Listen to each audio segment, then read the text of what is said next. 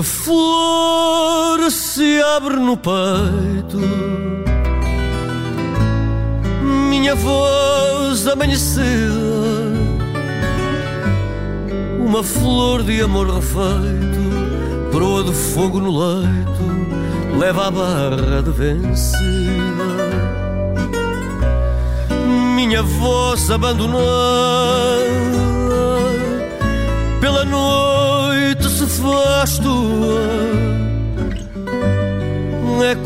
casa fechada Nos teus beijos encontrada Em vertigem de loucura. Traz a noite à minha porta Corpo a corpo abençoado Vem beijar-me de revolta Um verão com neve à solta Do teu beijo não me aparto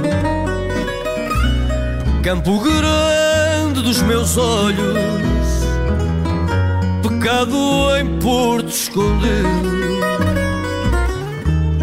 Barco que traz o teu nome A porta em mim o seu Esta noite vou contigo. E hoje, na tarde em direto, estamos à conversa com o Camané. Tem disco novo, chama-se Horas Vazias, o disco que começa com, com esta canção que estamos aqui a ouvir, que flor se abre no peito. Camané, bem-vindo, obrigada pela disponibilidade, por estar, por estar connosco. Muito obrigado pelo convite, é um prazer estar aqui. Nós não conversávamos desde 2019 e estávamos aqui em off a comentar os novos estúdios da Rádio Sim. Observador, que vamos mostrar muito em breve também. Mas, Camané, esta, esta conversa já estava, já estava planeada há algum tempo. Isto de dar entrevistas para promover trabalhos novos é algo que lhe dá, que lhe dá especial gozo ou estar a explicar repetidamente o processo criativo é algo que não acrescenta muita magia ao processo? Sim, mas, mas, mas, mas faz sentido. Acho que as pessoas que precisam têm essa curiosidade de perceber como é que as coisas foram, foram acontecendo, não é? E, e faz sentido falar sobre isso. Embora não é uma coisa que eu faça com muita facilidade, não é uma coisa. Mas eu gosto, eu acho que é importante, é importante fazer. E este disco foi um disco que eu adorei não? É? fazer. Uhum. Não faz com facilidade? Porquê, Camané? Porque tenho sempre medo de. Não sei, tenho alguma insegurança. Timidez? Sim, sim, sim. É, Aliás, é eu, eu, eu, no palco fui-me fui fui habituando a lidar com a timidez. Era isso que queria perguntar se ainda sente algum. Ainda há algum receio ou nem por isso? Não sei se receio é a palavra certa. Mas... Sim, é um, é um stress, duas horas antes achar que não vai acontecer nada, é uma coisa. Mas depois eh, realmente aprendi a lidar com isso. Não quer dizer que eu tenha perdido o medo, não perdi, continuo a ter medo, mas aprendi a lidar uma certa coragem, uma humildade de tentar sair cada vez mais de mim e, e não ficar tão centrada em mim mesmo e por dentro dos textos e das, dos fatos que vou cantar e, e, aprendi a lidar com isso, aprendi a conseguir uh, libertar-me. Foi uma coisa e muito mais no cantar do que no, no resto. Mas há um medo de falhar associado a esse receio de não estar à altura da expectativa? Sim, há, o embate com o público? Sim, tenho medo de não conseguir transmitir a mensagem bem, eh, de não. Eh, de, mas isso foi uma coisa que eu, com o tempo, lembro-me que os primeiros concertos eram, eram difíceis, extremamente difíceis. E lá para o quarto, quinto, sexto tema eu, começava a libertar-me de, de, de mim. E, e, depois, com o tempo, as coisas começaram a acontecer muito mais depressa e muito melhor. Acho que tem a ver com uma responsabilidade de, de, de dar o melhor. Um sentido de responsabilidade. Sim, é? sim. E cantava, cantava de olhos fechados ou não, Camarinha? Há quem faça isso, não é? Não sei se, se eu cantava, eu, eu, cantava muito mais de olhos fechados quando cantava nas casas de fado. E depois comecei a aprender a, a olhar eh, para toda a gente, ao mesmo, quer dizer, não estou a olhar para ninguém fixamente, mas, mas olho e já abro os olhos, já, já consegui. Já consegui. nas casas de fado intimidava. Nas casas de fado um intimidava-me, é? ficava muito intimidado com o olhar, com, era tudo muito próximo. Mas a verdade é que já desde 98 que, que, que deixei de cantar em casas de fado. Mas foi a melhor coisa que eu fiz foi cantar nas casas de fado, foi aí que eu aprendi tudo, foi a minha escola, porque não há escolas de fado, foi muito importante para mim. Uh, aprender, uh, estar com outras pessoas, músicos, fadistas, pessoas que me ensinaram tudo, porque foi um percurso fantástico para, para depois transportar isso para o palco. Mas não cantei casas de fado desde 98, mas continua a frequentá-las, não é? O, ambiente que se vive hoje em dia é, é, é, igual, é diferente? Não sei se tem algum termo de comparação com aquilo que era. Eu acho que uh, é sempre as casas de fado, mesmo na altura em que eu cantava, era sempre uma incógnita. Havia noites em que havia um ambiente fantástico e noites em que as coisas não, não aconteciam. Porque é muito importante eh, as pessoas que estão a cantar, mas também a relação com o público e o tipo de público que lá está. E, e pronto, e, e há público que não tem a capacidade também de, de se deixar envolver e as razões porque uma casa de fados às vezes são Outras que não aquelas que deviam ser. Aquelas que deviam ser. Mas a, a, verdade é que na altura a, eh, a, eh, a, verdade é que eu já não vou. Eu, eu é raríssimo sair à noite. Eu só saio à noite para cantar. É raríssimo. Há anos que não saio à noite. Saio assim uma vez, de, de vez em quando, mas é muito raro e não vou. Uh, sei lá, sou. Há meses que eu não vou a uma casa de fados, a verdade, tenho que ser honesto. Mas mas sei, tenho amigos que cantam nas casas de fado, tenho. Uh, tenho dois irmãos que cantam nas casas de fado, um deles tem duas casas de fado e sei que o ambiente é fantástico, sei que eles têm noites fantásticas e falam-me disso. eu não tenho saído muito, não tenho saído à noite, especialmente os últimos, especialmente os últimos dois, três anos que foi Claro, não é? Enfim, a pandemia impossibilitou, impossibilitou tudo isso. E já vamos falar também um bocadinho deste, deste regresso aos, aos palcos e este contacto com o público que é tão importante e que, enfim, não, não aconteceu durante este tempo. Mas esta primeira música que ouvimos desse, deste novo disco, uh, Horas Vazias, esta primeira música que Flor se abre no peito, é, era para ter sido uh, para o Carlos do Carmo, não era? Era. Foi um tema que o, que o Pedro Brunhosa fez para o Carlos do Carmo, tem a ver com o Campo Grande também, tem a ver com uma série, uma Lisboa. Uh, que faz parte da vida do Carlos também e da minha também, mas mais do Carlos.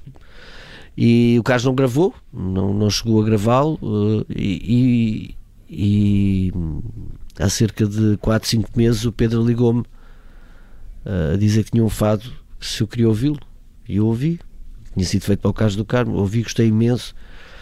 E mais do que era a possibilidade que, que que, que esta música e este poema têm de transportar para o meu registro, que é o fado. E foi fantástico fazer. E o facto desta música ser a primeira no alinhamento do disco é uma forma de homenagem a Carlos do Carmo? Também, também. Uhum. Embora eu, eu, não conheça a o Carlos do Carmo não chegou sequer a, a cantá-la, não teve tempo para isso, não teve oportunidade. Mas, mas é uma forma também de homenagear um bocado também porque eh, eu conheço o caso do Carmo desde que eu tinha 10 anos. Uh, fui com os meus pais, ao, havia uma proximidade muito, muito grande, porque eu ouvia os fados em casa, e depois fui com os meus pais ao, ao Faia. E o guitarrista que lá estava perguntou se eu queria cantar, e eu disse só cantava se o Carlos do Carmo fosse ouvir. Naquela altura eu tinha. E, e, sei que ficámos amigos, ele foi das pessoas mais generosas comigo a vida toda. Uh, ficámos amigos para a vida uh, uma pessoa que eu gostava imenso, tínhamos uma relação de grande amizade e, e eu aprendi muito com ele, não é? Porque ele tinha essa capacidade de, de ensinar, de, de, essa generosidade que ele teve comigo a vida toda foi fantástica. E portanto está também neste género de homenagem a começar este disco, mas Camané, como é que foi gravar também sem poder uh, mostrar o resultado ao José Mário Branco? Eu acho que toda aquela aprendizagem que eu tive com o Zé Mário e essa maneira que o Zé Mário também. O Zé Mário foi das pessoas que se apercebeu e que se rendeu ao fado muito, muito cedo e que percebeu que o fado tinha uma, uma música com uma grande expressão e, e eu acho que esse lado que eu, que eu, que eu sempre vivi com o Zé Mário está, está neste disco, não é? Porque Uh, tanto nos fados tradicionais como, no, como nas músicas, trans, transportar estas músicas que algumas não eram fados e que eu transportei para o meu registro.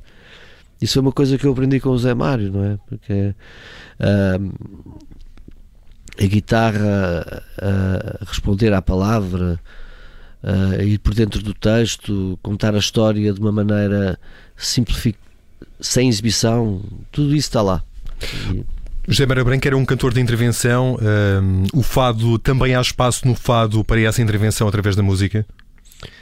Uh, no meu caso, portanto, a intervenção é mais social, é mais. Uh, é uma intervenção de, de contar histórias de, de, de, fado, não é?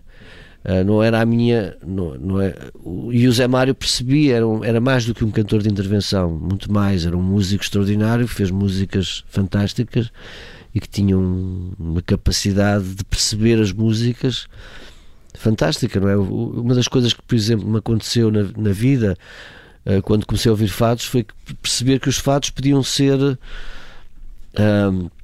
Viviam muito do intérprete e a guitarra, a guitarra uh, porque havia fados tradicionais, não é? Ah, pá, e tal, que eram cantados, a mesma música era cantada pelo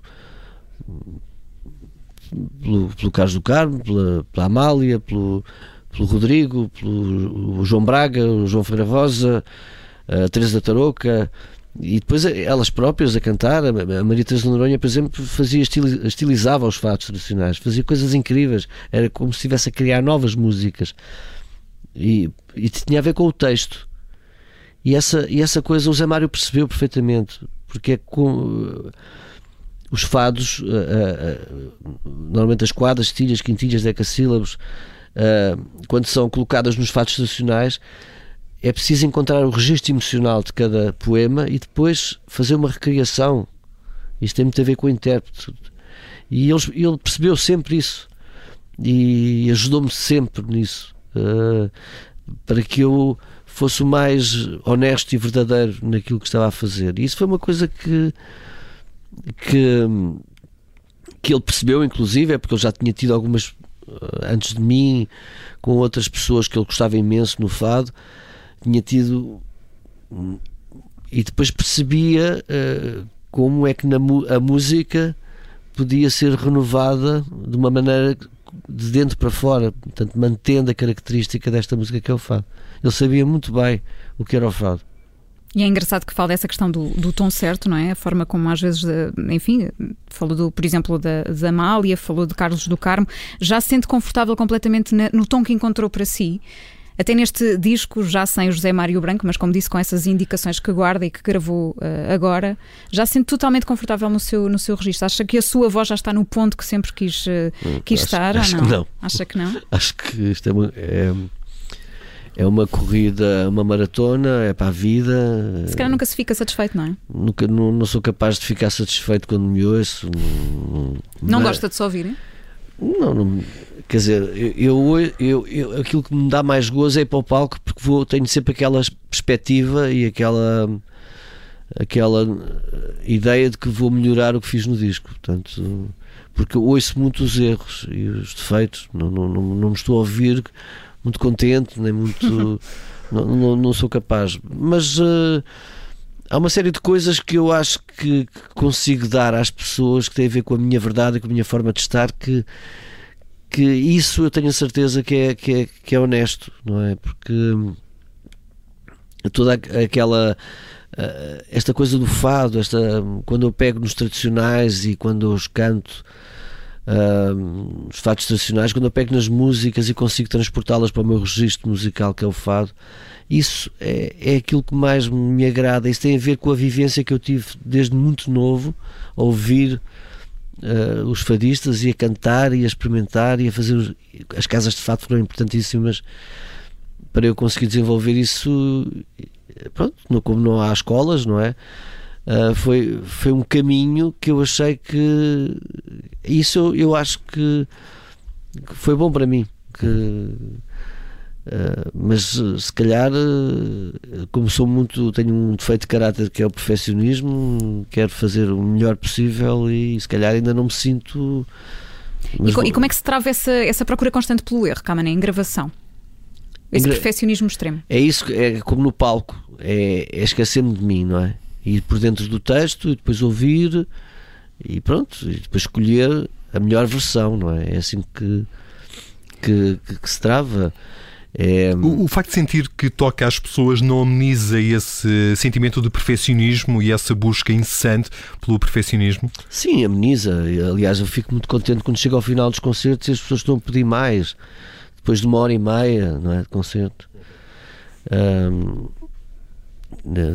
isso dá-me um gozo, dá-me.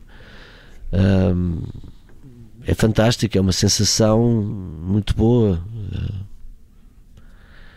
É, não, é, é, fantástico isso. E como é que foi viver este, este tempo também, enfim, afastado, não é? Sem, sem concertos. Agora já, já retomou mais ou menos a normalidade, não é, Camarim?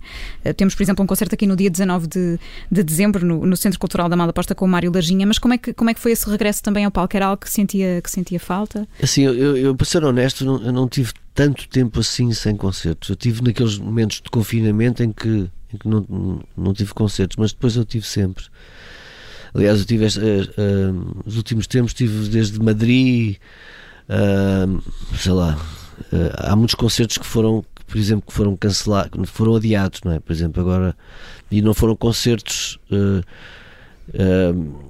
eu já tenho vindo a incluir alguns temas deste novo disco, ainda não os concertos deste novo disco vão passar para o ano que vem precisamente uhum. por isso, porque de repente foi Madrid, depois foi Funchal, depois foi Istambul, depois foi e antes disso tinha sido ano passado, Luxemburgo, sei lá, uma série de, de salas uh, uh, que eu fui fazendo e cá e lá e em todo lado tenho, tenho estado sempre a tocar. Tenho, não, não, fiz os 90 concertos ou 80 que poderia fazer no ano, mas fiz quase metade, não é?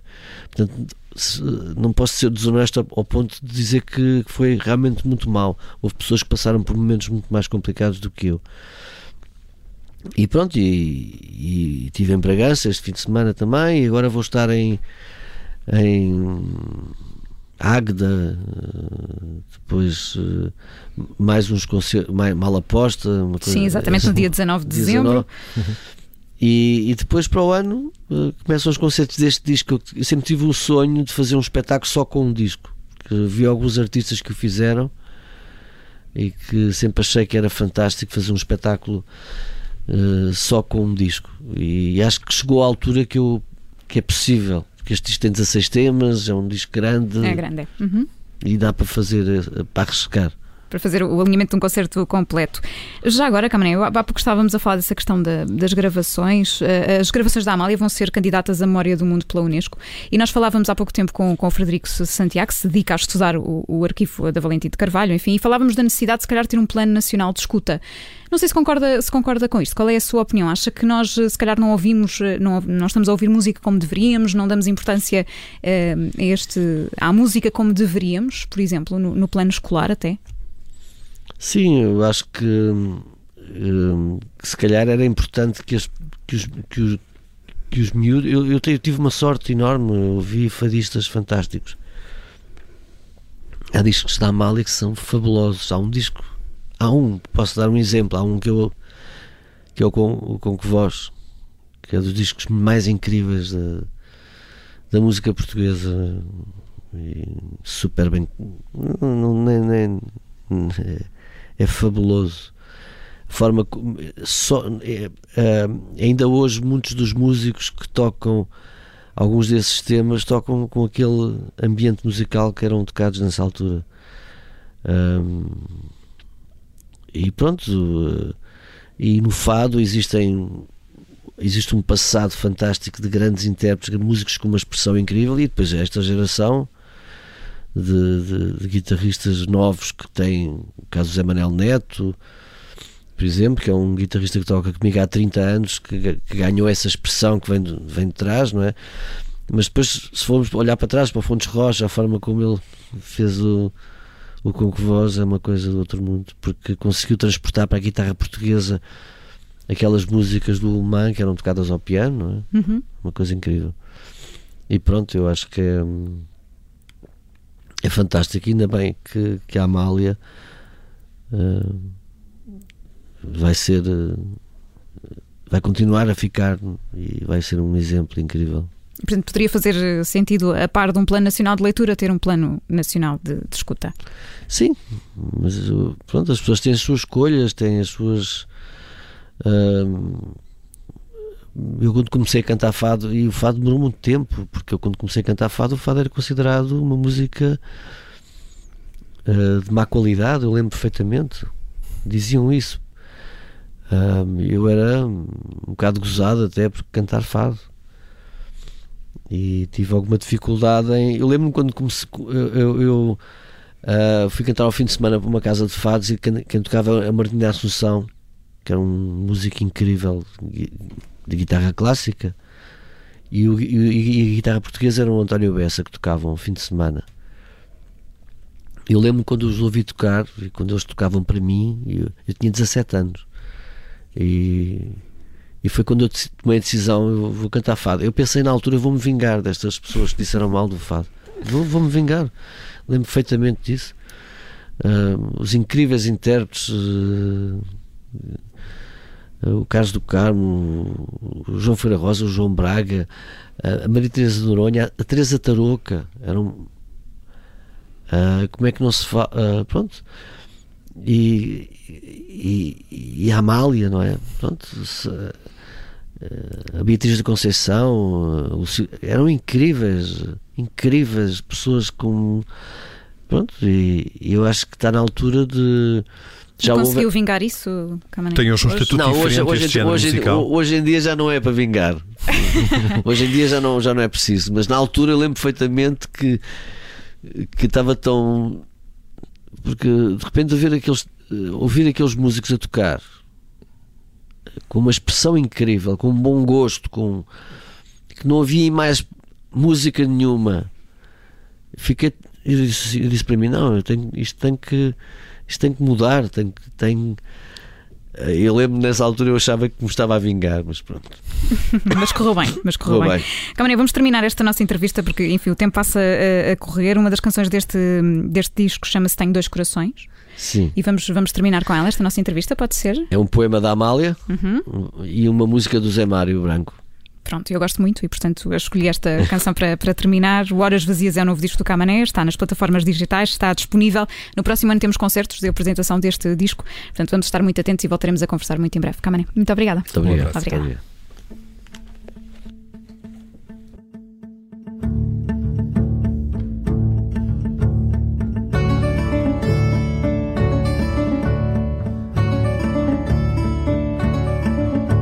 Eu tenho dois corações dentro e fora do meu lar. Eu tenho dois corações, já não me podem bastar. Quando a tristeza é tão triste, qual dos dois sofrerá mais? O que é real não existe.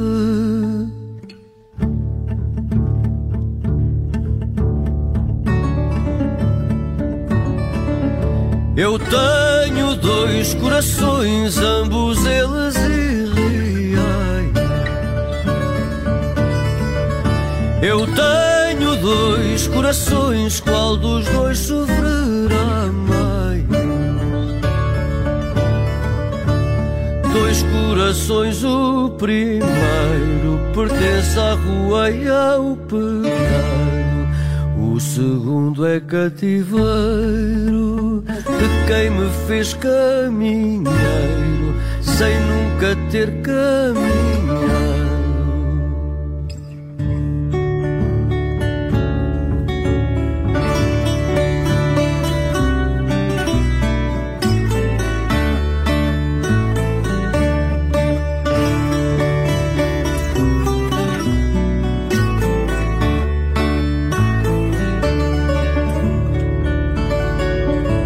Eu tenho dois corações dentro e fora do meu lar. Eu tenho dois corações, já não me podem bastar. Quando a tristeza é tão triste, qual dos dois sofrerá mais? O que é real não existe.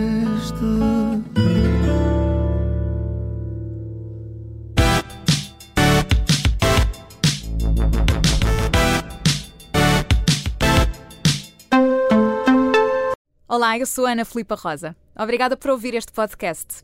Se gostou, pode sempre partilhá-lo com alguém e ouvir a Rádio Observador. Estamos online, mas também no FM. Na Grande Lisboa em 98.7 e no Grande Porto em 98.4. Obrigada.